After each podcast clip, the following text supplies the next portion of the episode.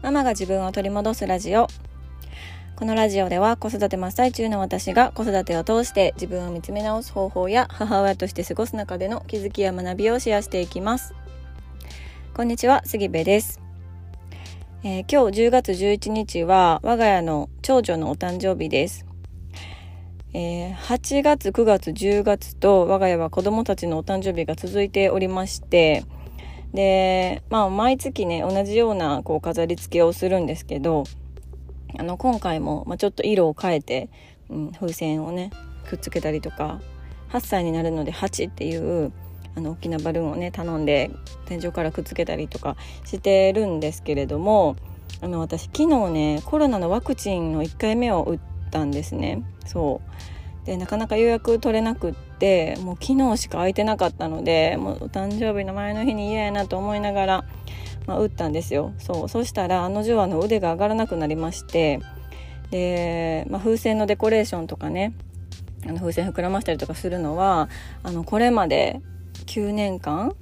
ずっと私が担当してきたというか、もう私が勝手にやってたんですけど、もう今回ばかりは本当に腕上がらんから、もう風船ちょっと膨らませへんし、あの、吊り下げるなんてとんでもないっていうことで、まあ、今年は、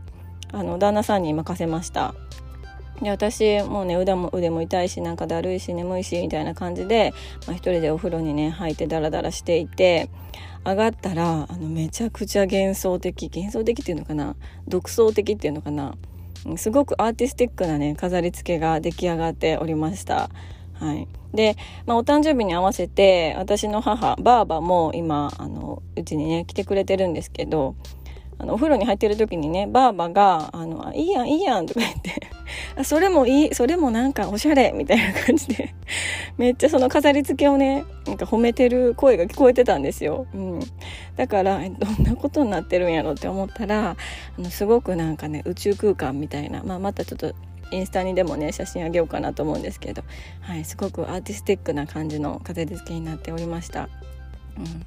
そうでもなんか私すごく自分の性格が完璧主義っていうのかななんか変にこだわってしまうところそんなんもういいやんって周りに言われるぐらいなんかこだわってしまうところがあってでこれまではねそんな自分のこだわりがこう許せないから自分で全部やってしまってたんですよね。風船膨らむ30個ぐらい風船膨らますのも自分でするし飾り付けも自分でするしみたいな感じでもうそれってなんかもう結構自分のためにやってたなって思って。そう。でね前の日にそんなんあのして夜更かしして飾り付けとかするので結局長女の誕生日の当日にはもう眠たくてなんか疲労が溜まっていてすごいイライラしているっていう本末転倒なことが多かったのでそうなんかそこら辺をこう自分の性質を知って人に頼む頼めるところは頼むっていうのはめっちゃ大事やなって今回、はい、気づきました。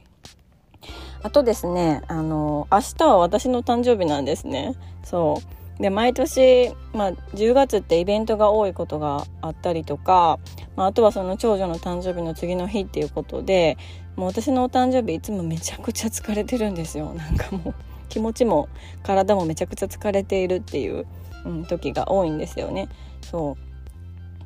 う。なんですけど、あのー、今ね、このポッドキャストのま、リスナーの方々の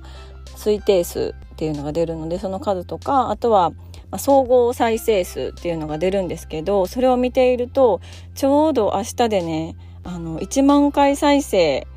になりそうなんですよ。そうなんか本当にたまたまこのお誕生日の日に1万回再生にこのままいけばなりそうな気がしていて、はい、すっごく嬉しく思ってます。そうまた1万回再生の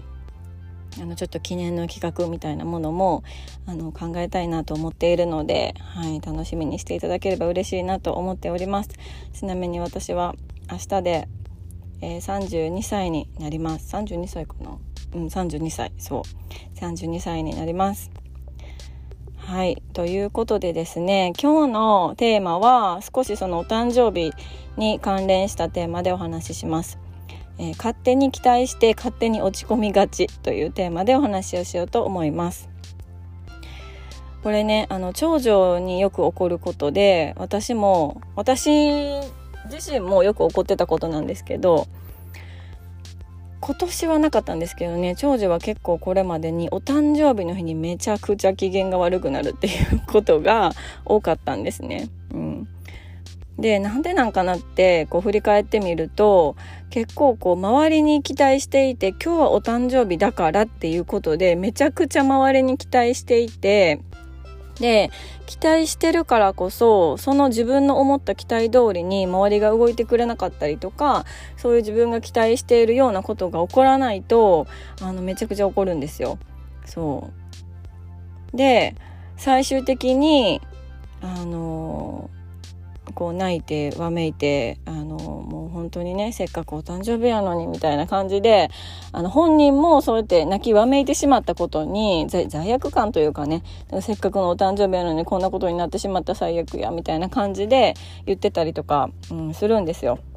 そうでもねその姿を見てるとああ私もなんかすごいここまではいかんけど同じような思考回路してたなって思って思うことがあって、うん、でそれはこう若い頃うん、とか子供の頃はねちょっと記憶がないんですけどあの学生の頃とか、うん、誰かとお付き合いをしていてそのねお付き合いしてる人に対してなんかあのすごい期待しちゃって、まあ、それはクズでは言わないんだけれどもなんか期待しちゃってねそれ通りじゃないと、うん、なんか怒って結局私のこと大切にしてくれてないとか誰もそんなこと言ってないのに自分でねそんな風に思ってうん、なんかその関係がうまくいかないみたいなことも結構あったなって思ってました。でそのね、まあ、娘のこととか私自身のことをこう客観的に見た時になんでそういう思考回路になるのかなって思ったんですよ。うん、ってなったらやっぱりそのどうせ私のこと分かってくれる人いないとかなんかそういうこう思考の癖、うん、思い込み思い込んでるところがあったからそれのなんか証拠集めをしてるのかなと証拠集めをしてたのかなっていうふうに思うんですよね。うん、であのまあ、自分が私のことはどうせ分かってくれないとかうんまあ、例えば私はどうせ大切にされないとかっていうふうに思い込んでいた場合に勝手にこう相手とか周りに期待をしてでそれ通りに動いてないことに対して勝手に落ち込んでほらやっぱり私のことは誰も分かってくれへんやろほらやっぱり私はどうせ大切にされないやろっていう結局落ち込みたいためにあの期待するみたいな、うん、ところがあるのかなと思います。この私のことはどうせ分かってくれないどうせ大切にされないってことを証明するためにあの落ち込む、うん、だからまあ簡単に言ったら自分で自分の首を絞めるっていうことですよね。うんでこうやって人の話を聞いたりとか客観的に考えてみると「えもう何それ?」みたいなただのメンヘラやんってなるんですけど なるんですけどでも結構そういうことってあの普段の生活の中でもあったりとか自分のことをよくよく振り返ってみるとあのなんかあの関係うまくいかないなとか何か生きづらいなって思った時に、まあ、そういう自分の思い込みっていうのが自分の首を絞めているんじゃないかなと思います。なのであのその自分自身がね何を思い込んでいるのか、うん、っていうところをあの、まあ、認識する必要があるなっていうのを思うんですよね。そうそうすればなんでこんな気持ちになっているのかとか何でこんなにイライラするのかとか何でこんなに関係がうまくいかないのかっていうところがあの少しずつね分かっていくんじゃないかなっていうことを思っております。はいということで今日のテーマは勝手に期待して勝手に落ち込みがちというテーマでお話をしました。今日も最後まで聞いていただきましてありがとうございます。えー、ご意見ご感想あなたのエピソードなどありましたら LINE の公式アカウントよりメッセージいただけましたら嬉しいです、えー、URL は概要欄に貼っておりますのでそちらからお友達登録をぜひぜひお願いいたします。はいでは今日も素敵な一日になることを願っております。